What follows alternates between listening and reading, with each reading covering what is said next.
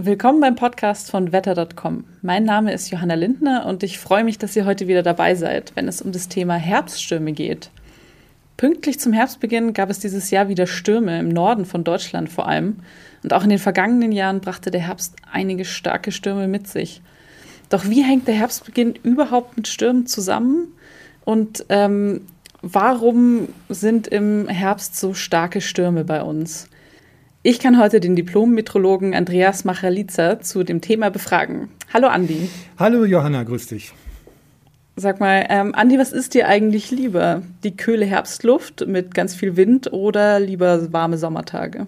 Ähm, wenn die Sommertage nicht zu heiß sind, mag ich lieber die äh, warmen Sommertage. Aber ich muss auch gestehen, aus meteorologischer Sicht haben diese Herbststürme, also viel Wind, wechselhaftes Wetter, jetzt um diese Jahreszeit natürlich absolut ihren Reiz. Das ist einfach spannend spannendes Wetter. Spannendes Wetter, ja. Und ich finde den Herbst eigentlich manchmal auch ganz mhm. schön, wenn es ein bisschen gemütlich wird. Ja. Es ist nicht mehr so heiß, es ist im ja. Sommer auch manchmal anstrengend. Genau.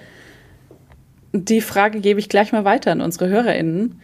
Seid ihr Herbst- und Sturmfans oder vermisst ihr jetzt schon den Sommer? Schreibt uns einfach auf Instagram oder Facebook ähm, unter den aktuellen Posts zu dem Podcast und da könnt ihr uns dann genau erklären, was euch am Herbst stört oder was ihr am Herbst gerne mögt.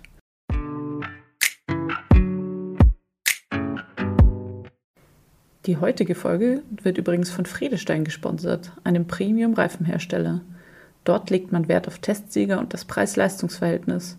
Wenn ihr im Zeitraum vom 15. September bis zum 30. November vier Friedestein Winter- oder Ganzjahresreifen ab 16 Zoll kauft, erhaltet ihr einen Tankgutschein im Wert von bis zu 40 Euro. Abhängig von der Größe bekommt ihr 20 Euro für 16 oder 17 Zoll Reifen und 40 Euro für 18 Zoll Reifen. Ihr könnt aber alternativ auch etwas Gutes tun mit eurem Bonus. Den Betrag könnt ihr nämlich auch an die DKMS spenden.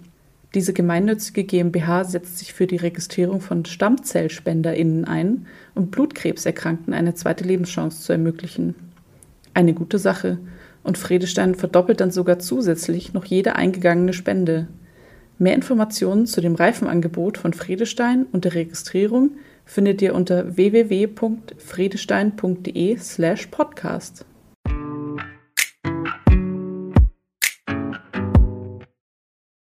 Und jetzt ist ja wirklich auch der Herbst äh, bei uns angekommen. Ähm, die Tage werden kürzer und wie stellt sich denn die Wetterlage jetzt um, Andi? Ja, wir haben es jetzt wirklich in den letzten Wochen beobachtet auf dem Atlantik. Da brauen sich immer größere, kräftigere Sturmtiefs zusammen und die haben ja schon, du hast es eingangs gesagt, auch schon teilweise dann mal den Norden Deutschlands zumindest gestreift mit teilweise auch schon ziemlich kräftigen Stürmen. Und diese kürzer werdenden Tage, die haben tatsächlich auch was mit diesen herbstlichen Sturmtiefs zu tun.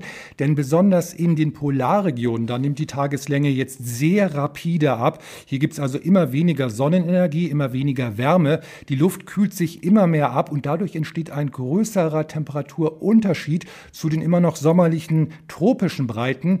Das heißt, wir haben große Temperaturunterschiede und das ist die Voraussetzung dafür, dass eben Herbststürme entstehen können, weil eben die Natur immer wieder diese Unterschiede, diese Temperaturunterschiede ausgleichen möchte und das tut sie mit viel Wind. Das heißt, also, was ist eigentlich ein Sturm? Wenn wir immer einfach so selbstverständlich von diesem Wort reden, kannst du noch mal erklären, was ein Sturm eigentlich ausmacht? Naja, es ist ja so, wenn wir über Wind reden, dann ist das eigentlich nichts anderes als Luft, die sich bewegt. Und äh, bei Stürmen ist es eben so, dass wir eine sehr schnelle, eine zügige Luftbewegung haben und das eben durch diese großen Unterschiede bei den Temperaturen. Das erleben wir im Kleinen schon zum Beispiel bei der Land-Seewind-Zirkulation. Wenn man am Meer ist, dann spürt man eben immer wieder diesen Seewind, weil sich eben das Land stärker aufwärmt als die Wasseroberfläche und dadurch steigt eben die Luft über Land auf und dann strömt eben Luft nach, sonst würde ja ein Vakuum entstehen und das ist eben schon ein Wind und das entsteht eben auch im größeren, weil eben in den polaren Gebieten die Temperaturen niedriger liegen als eben in den tropischen Gebieten und diese Temperaturunterschiede, die werden ausgeglichen und das eben durch einen dann eben bei großen Temperaturunterschieden schon dann sehr kräftigen Wind und wie gesagt, im Herbst haben wir eben diese sehr großen Unterschiede bei den Temperaturen, deswegen kann der Wind eben auch dann besonders kräftig werden. Das heißt, das ist auch der Grund, warum die Stürme im Herbst einfach stärker sind als im Sommer.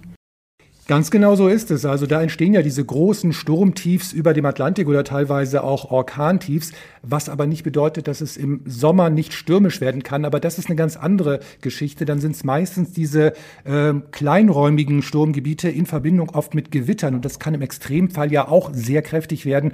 Teilweise können da auch Tornados entstehen. Aber das ist eben wirklich immer nur diese ganz lokale Geschichte. Und bei den herbstlichen Sturmtiefs, da sind ja auch immer große Teile betroffen. Das kann ja im äh, Extremfall auch wirklich dann ganz Deutschland oder ganz Mitteleuropa erwischen, wenn dieses Sturmfeld um dieses großräumige Tief dann eben wirklich groß genug ist. Was ist denn dann der Unterschied zwischen einem Sturm und einem Orkan, wenn du jetzt von diesen großflächigen Stürmen redest, die auch ganz Europa treffen können? Da ja. gibt es ja auch oft dann Überschriften, die wir auch haben mhm. mit äh, Orkan steht an oder äh, Orkantief. Was ist da der Unterschied? Es sind im Prinzip die erstmal die Windgeschwindigkeiten. Bei einem Sturm haben wir Windgeschwindigkeiten von mindestens mal 75 Kilometer pro Stunde und bei einem Orkan äh, mindestens mal 118 Kilometer pro Stunde. Also es ist vor allem eine, äh, ein Unterschied noch in der Stärke. Ähm, und das hängt zum Teil eben auch damit zusammen, wie stark, wie tief so ein äh, Sturmtief werden kann. Also da haben wir ja, wenn wir auf den Wetterkarten auf dem Atlantik immer nachschauen, oftmals Sturmtiefs, da können wir das äh, ablesen, 980, 960 Hektopascal. Allein übrigens der ähm, Kerndruck ist nicht unbedingt das Entscheidende, sondern eben der Unterschied, der Luftdruckunterschied zum höheren Luftdruck hin. Das ist eben das Entscheidende, wie stark der Wind ist. Wenn die Luftdruckunterschiede besonders groß sind, dann kann der Wind eben ganz besonders kräftig werden. Man kann sich das so ein bisschen vorstellen ähm, als Analogie wie auf einer äh, Landkarte in einer Gebirgslandschaft. Da sind eben die Berge die Hochs und die Täler die Tiefs. Und wenn wir jetzt so eine Kugel einen Berg runterrollen lassen, dann hängt es eben auch nicht davon ab, wie hoch der Berg ist oder wie tief das Tal ist, sondern wie steil die Bergflanke ist. Und genauso ist es eben bei den Hoch- und Tiefdruckgebieten. Nicht unbedingt die Stärke des Tiefs ist entscheidend, sondern wie groß dieser Luftdruckunterschied ist zwischen dem Hoch und dem Tief. Wenn der eben sehr stark ist, dann haben wir eben wirklich Sturm und Orkan. Und ähm, man kann sich das ungefähr so als äh, Vorstellung ähm, mal jetzt so äh, überlegen, wenn wir über Deutschland eine Luftdruckdifferenz haben von mal so 40, 50 Hektopascal zwischen der dänischen Grenze und dem Alpenrand, dann ist es wirklich äh, ganz klar, dann haben wir große Sturmgefahr. Dann ist es meistens so, dass wir wirklich einen schweren Sturm über ganz Deutschland haben. Okay. Und ähm, auf Social Media schreiben Userinnen dann bei solchen Sturmwarnungen von uns oft so Dinge wie, ach, das bisschen Wind oder ach, im Norden sind wir das ja gewohnt oder die Schafe mhm. haben ihre Locken immer noch, deswegen ist überhaupt nichts passiert. Warum ist es trotzdem wichtig, vor Sturm zu warnen als äh, Metrologe oder Metrologin? Es ist natürlich grundsätzlich tatsächlich so, dass der Norden äh, mehr gewohnt ist in die Küstenregionen. Trotzdem ist es natürlich immer wieder gefährlich, wenn solche Stürme auftreten und wenn sie dann besonders heftig werden. Ja, es ist einfach so, dass dann natürlich bei solchen Stürmen auch, äh, wenn man davon nicht warnt, eben auch ähm, Personen zu Schaden kommen können, aber auch äh, Sachschäden entstehen können. Ähm, da kann man eben, wenn man ähm, entsprechend gewarnt ist, vorher dann auch Vorsorge treffen. Insofern haben die Sturmwarnungen durchaus ihre Berechtigung und das ist dann eben auch nicht nur ein bisschen Wind, das ist dann auch teilweise wirklich berechtigt und dann so ein Sturm, der kann eben dann auch wirklich äh, schwere Verwüstungen anrichten, wenn er stark genug ist. Mhm. Was, ähm, wenn, eine, wenn es eine Sturmwarnung gibt, was muss ich denn dann äh, unbedingt beachten? Auf jeden Fall Wälder und Parks äh, sollte man unbedingt meiden, wenn wir wirklich Sturm- und Orkanwarnung haben, denn durch die hohen Windgeschwindigkeiten können eben schnell im Extremfall ähm, Bäume umstürzen oder zumindest auch mal größere Äste abbrechen. Man muss ja allgemein im Freien mit umherfliegenden Gegenständen rechnen. Und das kann im Extremfall dann durchaus lebensgefährlich sein, äh, wenn ein äh, da äh, irgendwas trifft. Also das ist dann wirklich äh, schon so, dass da Gefahr im Verzug ist. Also wenn wir wirklich einen sehr starken Sturm oder Orkan haben in der Vorhersage, dann sollte man so gut ist oder so, so möglichst zu Hause bleiben. Also, dass man da nicht unterwegs ist. Auch im Auto ist es ja durchaus gefährlich. Man muss auch hier immer wieder dann auf der Straße mit umgestürzten Bäumen, Gegenständen rechnen. Naja, und bei diesen kräftigen Sturmböen kann eben das Fahren auch generell schwierig und unsicher sein. Und äh, man sollte dann auch auf dem Balkon oder im Garten dann möglichst natürlich alles festmachen, was da umherfliegen kann. Zum Beispiel auch die Markisen dann rechtzeitig reinfahren. Ja, auch der Zugverkehr ist ja in der Vergangenheit immer wieder durch dann Bäume ähm, mhm. beeinflusst Richtig. worden und äh, riesige genau, Verspätungen. Ja. Teilweise hingen Leute an Bahnhöfen fest oder es gab auch ähm, Züge, die ähm, gerett, nicht gerettet werden mussten, aber die mhm. auf der Strecke halten mussten. Also und deswegen wird ja auch oftmals der ganze Bahnverkehr bei einem schweren Sturm schon mal vorsorglich komplett eingestellt, dass eben nicht das passiert, dass man da auf freier Strecke stehen bleibt, sondern zumindest dann die Züge in den Bahnhöfen sind. So. Und auch das ist natürlich sozusagen in dem Fall durchaus berechtigt, ähm, dass man da eben ähm, Schlimmeres vermeidet. Das heißt, die, ähm, die Deutsche Bahn hält sich da auch an Sturmwarnungen und äh, schränkt eventuell auch den Bahnverkehr dann ein. Ja, sicherlich. Das äh, ist ja in den letzten Jahren bei entsprechend starken Stürmen auch immer wieder passiert. Das haben wir ja erlebt, dass dann eben der Zugverkehr äh, zumindest über große Flächen oder teilweise auch über ganz Deutschland dann mal lahmgelegt war.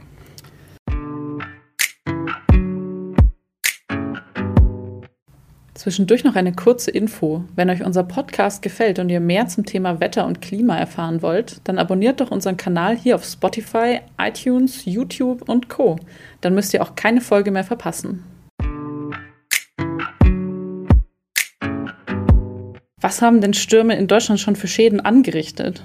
Ja, wir haben schon in den letzten Jahren wirklich da einiges erlebt und äh, besonders äh, in Erinnerung ist vielen ja noch der äh, Orkan Kyrill im äh, äh, Winter 2007, der ja wirklich da große Waldflächen, gerade im mittleren Deutschland von NRW über Hessen bis nach Thüringen, da umgelegt hat. Da gab es ja auch äh, leider einige Tote zu beklagen, nicht nur in Deutschland, sondern generell in großen Teilen Mitteleuropas, wo dieser Sturm ja wirklich großflächig gewüstet hat, äh, gewütet hat. Also das war wirklich ähm, einer der heftigsten Stürme mit einer, äh, mit einem Versicherungsschaden im Milliardenbereich. Also der Versicherungsschaden wird also auf zwei Milliarden ähm, Euro geschätzt. Und das sind natürlich dann äh, Gebäudeschäden, Schäden an Fahrzeugen und eben, wie gesagt, auch größere Baumbestände, die da immer wieder erwischt werden. Übrigens, in Küstengebieten kommen ja bei entsprechender Windrichtung auch noch äh, Sturmfluten dazu. Das nagt auch immer wieder an den Küsten.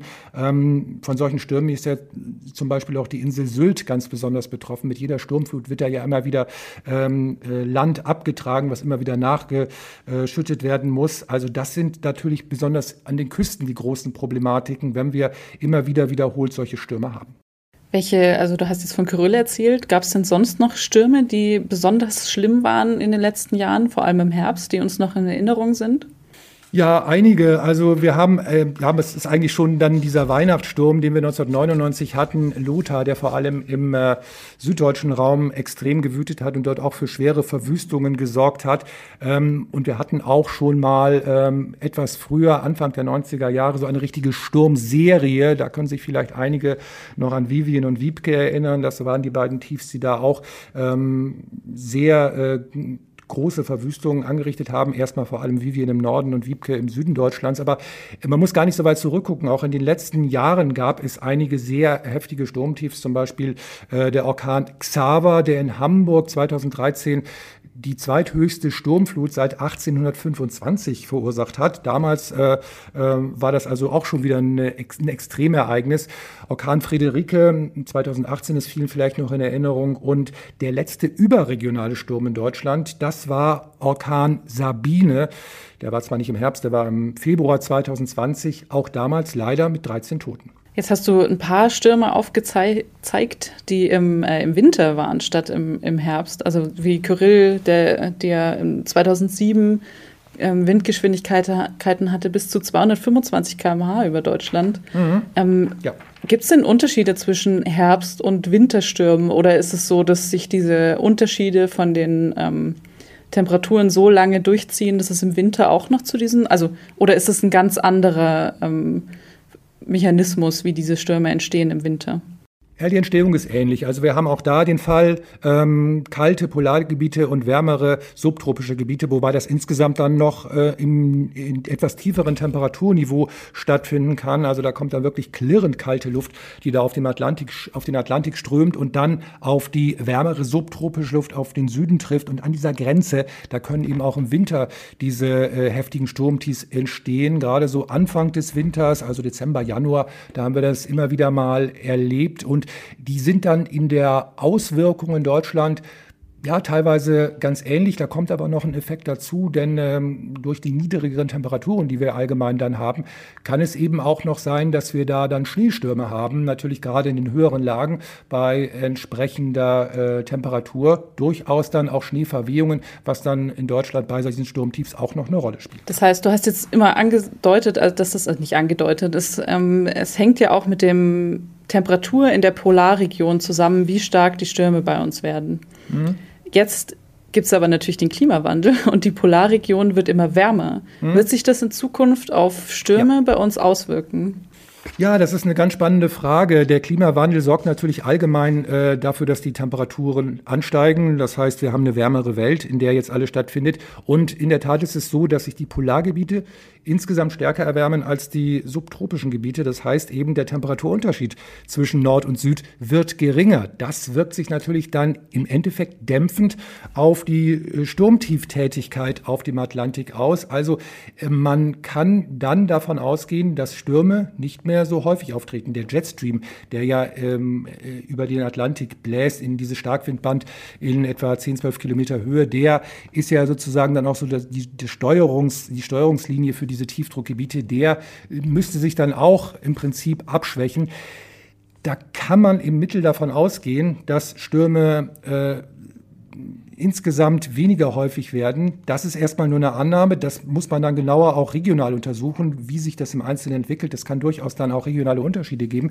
Äh, und grundsätzlich ist es ja so, selbst wenn ähm, wir im Mittel weniger Stürme haben, kann es aber durchaus dann noch extreme Stürme geben. Also das ist dann nicht ausgeschlossen. Und äh, solche Ereignisse wie Kyrill, damals zum Beispiel 2007, ist, das ist sowas ist jederzeit noch möglich, auch wenn insgesamt im Mittel die Temperaturunterschiede und damit die Sturm Tieftietätigkeit dann geringer wird. Aber ähm, das ist eben durchaus noch möglich, dass es da immer noch extrem werden kann. Und es kommt dann noch ein Effekt dazu, und zwar die allgemein höheren Wassertemperaturen. Das kann dann eben zumindest vor den Toren Europas dann auch mal den ein oder anderen Hurricane, äh, tropischen Sturm auftauchen lassen. Das haben wir in den letzten Jahren ja auch ab und zu mal erlebt. Ist für Deutschland jetzt nicht unbedingt das Thema, aber zumindest so ähm, an der Peripherie. Also wenn man so Richtung Irland, Portugal guckt, da kann das durchaus mal der Fall sein. Und im Mittelmeerraum haben wir ja immer wieder mal durch die höheren Wassertemperaturen auch die sogenannten Midicane, also diese tropischen Stürme im Mittelmeer. Das heißt, durch ähm, den Klimawandel werden Stürme eventuell nicht stärker oder beziehungsweise weniger, aber dafür sind sowas wie Hurricanes in Europa auf einmal möglich. Ja, zumindest wie gesagt am Rande äh, Europas. Äh, Deutschland ist dann natürlich noch so ein bisschen geschützt, weil weniger von den warmen Wasseroberflächen umgeben. Äh, das ist natürlich aber auch doch, durchaus eine äh, Thematik, äh, mit der man sich in den nächsten Jahren und Jahrzehnten durchaus beschäftigen muss. Und ansonsten, klar, es wird immer wieder solche Sturmserien geben. Das äh, äh, Problem bei der Untersuchung, bei der Vorhersage ist ganz einfach auf, auch man hat eben äh, relativ wenig Daten aus der Vergangenheit. Und wenn man das so beobachtet, gibt es immer wieder richtige Sturmserien. Also es gibt Jahrzehnte, wo es sehr viel stürmt und dann ist auch mal wieder über einige Jahre und Jahrzehnte relativ wenig los. Also das ist immer so ein Zyklus, den man sowieso hat. Und ähm, der wird natürlich weiterhin vorhanden sein, möglicherweise eben dann auch weiterhin mit mit einer Phase, wo es stärker stürmt als äh, zu anderen, äh, in anderen Jahrzehnten. Okay, dann hoffen wir mal, dass äh, die nächsten Stürme nicht zu schlimm werden über Deutschland. Und äh, ich danke dir für das Gespräch. Sehr gerne. Ich glaube, wir haben viel über Stürme gelernt, auch über zum Beispiel Hurricanes. Ich hoffe, ich kann dich bald wieder bei uns einladen. Ja, sehr gerne. Ich bin immer da. in unseren schönen Podcast zum nächsten Thema. Dann wünsche ich dir für jetzt erstmal alles Gute und bis zum nächsten Mal. Ja, vielen Dank. Alles Gute dir auch. Tschüss.